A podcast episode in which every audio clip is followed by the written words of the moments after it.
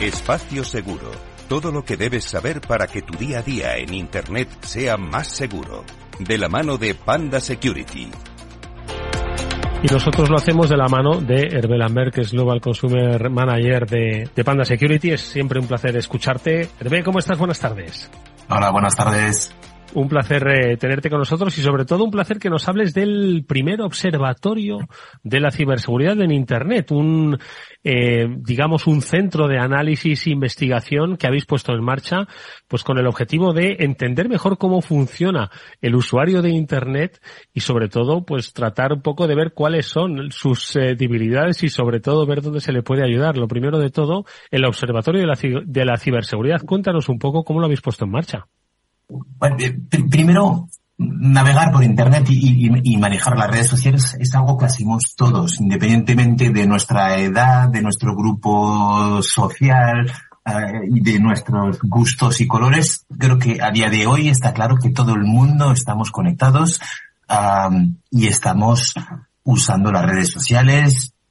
Entonces teníamos un poco esa, esa preocupación de saber um, cuál es pues tomar un poco la medida de cuál es la situación de, de, de los usuarios. Entonces, en Panda Security Wascar lo que hemos tratado de hacer es una encuesta en, en diferentes países, en concreto a, eh, a, usuarios italianos, españoles, franceses y alemanes. Uh, y en esa encuesta han participado entre 4.000 y 5.000, bueno, redondeando 4.000 personas de entre 18 y 65 años a las que hemos hecho preguntas eh, para ver un poco cuál es la situación sobre las redes sociales en la relación con la ciberseguridad, con uh, ver un poco cuál es esa, cuál es el estado de la cultura de ciberseguridad también, para ver un poco cómo, cómo, cómo responden los usuarios a, a preguntas súper básicas sobre, sobre las redes sociales. Oye, pues eh, son muchos los temas que han dado de sí en esta, en esta encuesta, redes sociales, seguridad infantil, domótica, inteligencia artificial. Nosotros hoy vamos a poner nuestro foco en las redes sociales. Y además está muy bien, ¿no? Hervé, que hayáis hecho ese contraste con otros países europeos, porque yo creo que mm, es, es muy importante, ¿no? De alguna forma personalizar, digamos, ¿no? Esas estrategias de seguridad porque oye, cada país actúa, aunque sean amenazas globales, ojo, eso hay que decirlo, pero cada país pues tiene sus propias particularidades, ¿no? Entonces, en el caso de España y en el de las redes sociales, eh, me llama la atención porque, oye, hay que decir que esta información que la compartiremos, ojo, no solo en este espacio seguro, sino también a través de Capital Radio y la tenéis, por supuesto, eh, a vuestra disposición a través de eh, Panda Security. Me llama mucho la atención que mm, eh, España como que se diferencia mucho, ¿no? De, del resto de los, de los países en cuanto a la percepción sobre el riesgo que hay en redes sociales, ¿no? Sí, sí, sí. Curiosamente, eh, hemos notado, eh, a raíz de las respuestas de los, de los usuarios españoles, que, la percepción de, de, de, seguridad Uh, y del, de la problemática también de las redes sociales es muy presente en, en, en, el, en el usuario español. Um, y estamos viendo que, eh, por ejemplo, 8, 8 de cada 10 españoles piensan que las redes sociales eh, son un foco de perfiles falsos que intentan influir en, en, la sociedad. 8 de cada 10 españoles. Lo cual denota que a nivel, como bien has dicho, a nivel de percepción, eh, se está notando, primero, una diferencia con el resto de los europeos y segundo, que hay una parte de los usuarios, una parte muy grande, una mayoría de los usuarios que entienden que uh, las redes sociales son peligrosas y que evidentemente uh, hay que tener cuidado a la hora de utilizarlas. Mónica. Pues Hervé, me parece que es una iniciativa fantástica porque siempre es buenísimo tener esa temperatura, ¿no? Ese termómetro de lo que está ocurriendo y de hecho es eh, un estudio fantástico para, para, poder analizar todo eso. Y los datos que nos dabas son realmente interesantes, ¿no? Es, es curioso cómo eh, los españoles están preocupados por la información o por lo menos aseguran estar preocupados por esa información que comparten en las redes sociales, su información personal, esa identidad digital de la que hemos hablado ya muchas veces, pero seguimos usando muchísimo las redes sociales, ¿no? No deja de aumentar el uso en las plataformas sociales. ¿Qué riesgos nos podemos encontrar, Hervé, al publicar esos datos personales en redes, que los seguimos haciendo de forma masiva? Pues lo, lo, los riesgos son, son, son, son evidentes. Primero eh, es que esta, esta información que publicamos la ponemos a disposición de los, de los cibermalos. Eh, y y un ciberdelincuente es capaz de uh, de darse un paseo en toda la geografía de todas las redes sociales para recuperar toda la información que nos, que nos corresponde o que nosotros publicamos. Eh, y eso es algo que hace muy habitualmente. Más allá de esto, evidentemente, eh, cuanta más información publicamos, más la ponemos en riesgo. Ese es el, el, primer problema. El primer problema es que llegue un, un, delincuente, un ciberdelincuente y que nos robe toda la información. Y créeme que, Mónica, que son capaces de recorrer diferentes redes sociales para sumar eh, todas esas pequeñas eh, informaciones, esos pequeños datos eh, que dejamos como para montar un dossier interesante sobre cada uno de ellos. Cuando somos el común de los mortales decimos siempre de total lo que publico no es interesante. Todo lo que publicamos es interesante porque todos son datos y los datos tienen siempre un interés, sea para hacer publicidad, sea para venderles en las redes sociales, sea para eh, poder, eh, en todos los casos, lucrarse el ciberdelincuente.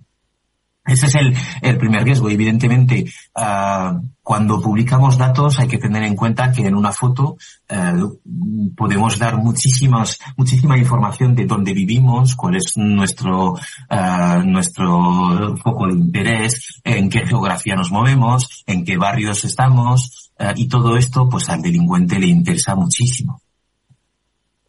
Pablo. Oye, pues enhorabuena nuevamente por, por una iniciativa muy interesante y además precisamente centrada en un tema de tanto interés como son las redes sociales, que quería preguntarte, porque es que muchas veces hablamos de redes sociales así un poco en, en conjunto, pero resulta que dependiendo de la edad, eh, las redes sociales pueden significar una cosa u otra para los, para los, los usuarios y quería preguntarte un poco, aparte de estas diferencias de grupo de edad, ¿cuáles crees que son más, más peligrosas y qué riesgos tiene aparejada cada una de las redes sociales? A ver, depende, también de, depende no solo de, de del grupo de edad, ¿eh? pero sí es cierto que eh, en función de, uh, de la edad nuestro foco de interés se desplaza. Uh, también depende de, de nuestro género, de, de, nuestra región, y de los grupos de intereses que tenemos. Uh, pero hay, hay, una cosa que es, que es tremendamente interesante y, y, por eso es muy importante ese estudio, porque hemos visto uh, o hemos tratado de tomar la temperatura de los, de los usuarios uh, en cuanto a percepción versus luego realidad. En diferentes estudios ya veremos cómo podemos um, evolucionar un poco los datos.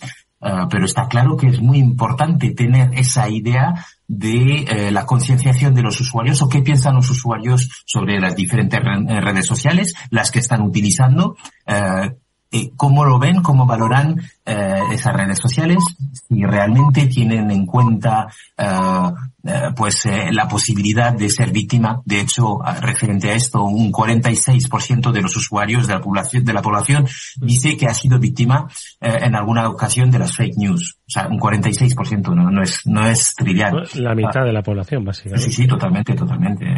Es impresionante. Luego datos muy buenos. El 33, bueno, el 32% de la población española utiliza contraseñas señas totalmente distintas en cada plataforma o red social. ¿Qué quiere decir esto? Pues que por fin está empezando a calar el mensaje de deja de utilizar la misma contraseña para todos tus servicios online.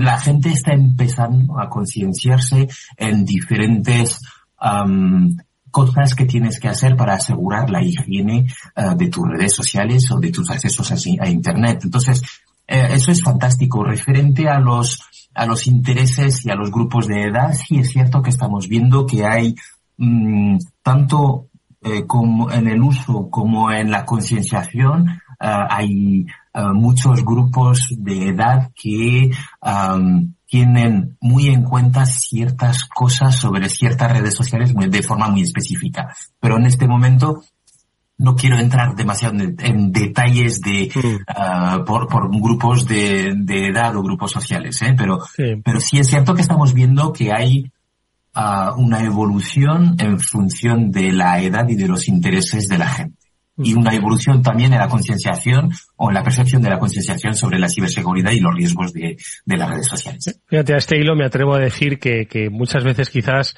hombre, por supuesto que las redes sociales siempre pueden hacer por securizar esos entornos. Obviamente sus políticas tanto de privacidad como de entornos seguros es una obligación, pero me atrevo a decir que eh, esa seguridad depende más del usuario que de la propia red social, ¿no? Y del uso que haga ese, ese, ese, ese, ese internauta, ¿no? Que al final, pues independientemente de las generaciones, si uno está en Facebook y hace un buen uso de Facebook, pues oye, eso que lo hace, pero si no lo hace, pues quizás pueda encontrar, pueda encontrar riesgos. Completamente alineado, Eduardo. O sea, es tremendamente importante lo que hace el usuario. Si bien la red, la red social no la podemos, no la podemos controlar en cuanto a, cómo gestiona eh, pues la identidad de los usuarios o, los datos de los usuarios. Pero lo, más importante es que nosotros usuarios seamos capaces de controlar lo que hacemos nosotros eh, en las redes sociales donde publicamos información personal, eh, cómo la gestionamos y, cómo ah, buscar, ah, bueno, eh, lo que hay que hacer o lo que es bueno, las buenas costumbres y los buenos hábitos. Pues fijaos que uno de los eh, de los aspectos yo creo que más significativos para atajar los problemas suele decir suele decirse que es reconocer que existen y este primer observatorio de la ciberseguridad en internet pues creo que está empezando a reflejar ya eh, cosas que realmente nos hacen pensar que la sociedad española empieza a tomar conciencia de cierve que los datos reflejaban que nueve de cada que ocho de cada diez españoles pues pensaban que redes sociales, pues oye, hay muchísimos perfiles eh, falsos que intentan influir en la sociedad, que hay dudas con respecto a los datos que ellos mismos introducen con respecto a los fines que dicen que van a tener. Es decir, empieza a haber ya una percepción, pero sobre todo, y es un dato que me ha llamado muchísimo la atención, Hervé, eh, habéis eh, visto a través de las encuestas que entre un 3 y un 6% de las personas que han respondido a las preguntas del observatorio han reconocido haber sido víctimas de algún delito cibernético. Es decir, no quizás de que se hayan desconfiado de algo, sino que han sido directamente víctimas de un, de un delito. ¿Cuál es un poco la, la, reflexión que hicisteis tras ver este dato? Que quizás la gente puede pensar que eh, un 6% es poco, pero vamos, contado un 6% de los internautas eh, y hacer el cálculo para ver si estamos ante un serio problema o no. A ver, el, el problema eh, es serio el problema es serio, los riesgos son serios y sobre todo las consecuencias de los riesgos eh, son, claramente eh, son claramente importantes. Eh, nuestra información vale dinero y, evidentemente cada vez que somos víctimas de un suceso de estos, pues pues tiene un impacto, tiene un impacto en, en, nosotros y tiene muchos riesgos. como bien dices, un 6% de la población que utiliza las redes sociales que hoy en día somos casi todos los europeos, por no decir todo el mundo. Uh, si no me equivoco, el 90% de la población del mundo tiene acceso a Internet y si no me equivoco, de ese 90%, un 96% tiene un cierto acceso a las redes sociales, bien sea a través, y, da igual qué tipo de redes sociales, ¿eh? o sea, bien sea TikTok, Facebook, Instagram, Twitter, Facebook, WhatsApp, etcétera, etcétera. O sea, es muy importante no solo eh, concienciarnos de los riesgos, sino también concienciarnos del impacto que tiene esto eh, cada vez que somos víctimas. Porque, vale, he perdido mis eh, credenciales de Facebook y a priori, pues no tiene mucho impacto en mi vida, pero sí lo tiene. Y, y que sepáis que para un ciberdelincuente todo esto es dinero. Y cuando digo que todo este, todo esto es dinero, uh, en la dark web o en internet, los ciberdelincuentes tienen a la venta miles, miles y miles de millones de datos de clientes y de clientes que somos personas normales, pues que sencillamente, uh, pues hay datos nuestros que aparecen en, en internet y que se venden al mejor postor. Y en este sentido, Hervé, estamos viendo que bueno, como decías, y afortunadamente los usuarios están empezando a preocuparse más, a proteger sus cuentas, a cambiar sus contraseñas, a hacer una serie de acciones que siempre decimos que son buenos hábitos de higiene digital, pero al mismo tiempo están aumentando también pues esas suplantaciones de identidades, información falsa y todo tipo de problemas en redes sociales. ¿Qué podemos hacer, además de mejorar nuestra concienciación y cultura, y qué soluciones y herramientas podemos tener a nuestra disposición como usuarios para que, bueno, nos acompañen de alguna manera para asegurar y protegernos las redes sociales, además de lo que podamos hacer como propiamente usuarios. Pues evidentemente tenemos todo un panel de herramientas tecnológicas que nos ayudan a evitar problemas o, a reducir uh, el panel de riesgos. Por ejemplo, hemos hablado de las contraseñas seguras, que sí es cierto, es cierto que la gente está concienciada, es cierto, y eso es otro de los, de los factores que nos, que nos importaba ver, curiosamente, que a nivel de percepción el usuario por fin uh, está empezando a asumir o, o los mensajes de eh, te sugiero o utiliza o protégete o formate están empezando a calar en la sociedad.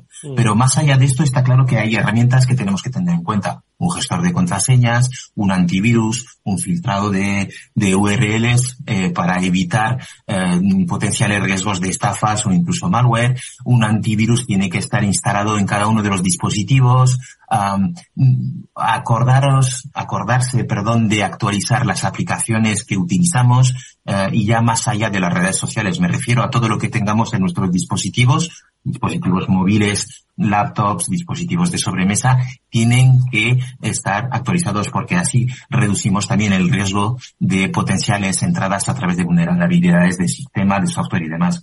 Uh, quiero decir que hay uh, un sinfín de herramientas de seguridad, de ciberseguridad, o que vienen a ayudar a los usuarios para hacerles multifactor authentication, obviamente, para hacerles la vida más fácil y más segura. Pero sí es cierto que la gente necesita seguir formándose, trabajando o mirando o probando cómo funcionan las cosas eh, para aprender a saber cómo manejarse, a saber sobrevivir entre, comillas dentro de este ecosistema online uh, que si bien es fantástico, también tiene sus riesgos. Oye, Hervé, una última pregunta súper rápida. Es que estábamos hablando al principio del programa de esta noticia que yo no sé si te habrá llegado a ti lo de la nevera maravillosa llena de cervezas que decían que rellenando unos pocos datos te iba poco menos que a tocar. Hemos estado hablando sobre las advertencias, ¿no? Que debemos dar. Pero claro, seguro que ha habido gente que, que, que, que pues igual ha rellenado eso, ese cuestionario falso. Entonces, eh, acabas de hablar de herramientas pues un poco para prevenir. Pero cuando ya hemos dado esto, en, lo hemos dado en una red social o nos ha llegado a través de una red social y es falso, ¿qué podemos hacer? Porque ya hemos dado nuestros datos. Lo, lo, primero, lo primero, lo primero, reportarlo. O sea, lo primero que tenemos que hacer es reportarlo. Lo segundo, ¿qué datos hemos, hemos dado? Eh, ¿Son datos eh, muy riesgosos o que pueden poner en peligro mi cuenta bancaria? Notifico al banco, cambio mis claves, cambio mis credenciales. Eh, si he dado mi dirección de correo, eh, lo primero también, cambiar las credenciales de acceso al correo electrónico. Lo segundo, comprobar y estar muy al tanto de, eh, de qué es lo que recibo y de cómo, um, si algo me impacta o si veo que hay, uh, pues, eh, mensajes que no recibo o comportamientos de mi dispositivo que de repente algo cambia. Si he dado un dato de mi cuenta bancaria, que creo que en el caso de las, de, de las cervezas no, no, no pedían datos, datos bancarios. Mm. Uh, pero, pero si he dado un dato de una cuenta bancaria, informar al banco eh, para que el banco me ayude a evitar cualquier tipo de problema. Y lo primero es avisar al banco. Lo segundo, reportar, intentar sacar eh, muestras o eh, eh, de, de, lo que de lo que he hecho, lo que he hecho mal, eh, y lo comparto con cualquier asociación de protección de los usuarios para que estén informados. En la red social exactamente lo mismo, reportarlo en la red social. Todo lo que sea reportarlo va a venir muy bien para que los usuarios o el resto de los usuarios no caigan en la trampa. Otra cosa, si, eh, si he cometido un error en una red social y puedo poner en peligro mis contactos, un pequeño mensaje, si recibís un mensaje eh, de este tipo, de esta índole, eh, pues no hagáis clic, he sido víctima de, de, un intento de fraude. No cuesta nada avisar a la gente, avisar a mis contactos, avisar a mis amigos eh, y evita que ellos también caigan en las trampas. Pues venga, poco a poco vamos trabajando y así se va demostrando, por lo menos es lo que dicen los eh, datos, estos primeros datos del estudio realizado por el Observatorio de la Ciberseguridad en Internet de Panda Security, cuyos primeros resultados hemos tocado en este Afterword, diría yo, casi de manera exclusiva. Un par de días llegan, llevan eh, eh, navegando estos datos, los compartiremos, por supuesto, en eh, sucesivos programas. Hervé Lambert es eh, Global Consumer Operation Manager de Panda Security. Como siempre, un placer escucharte. Gracias por tus buenos consejos, Hervé. Un placer estar aquí con vosotros. Muchísimas hasta gracias. Hasta muy pronto, hasta muy pronto.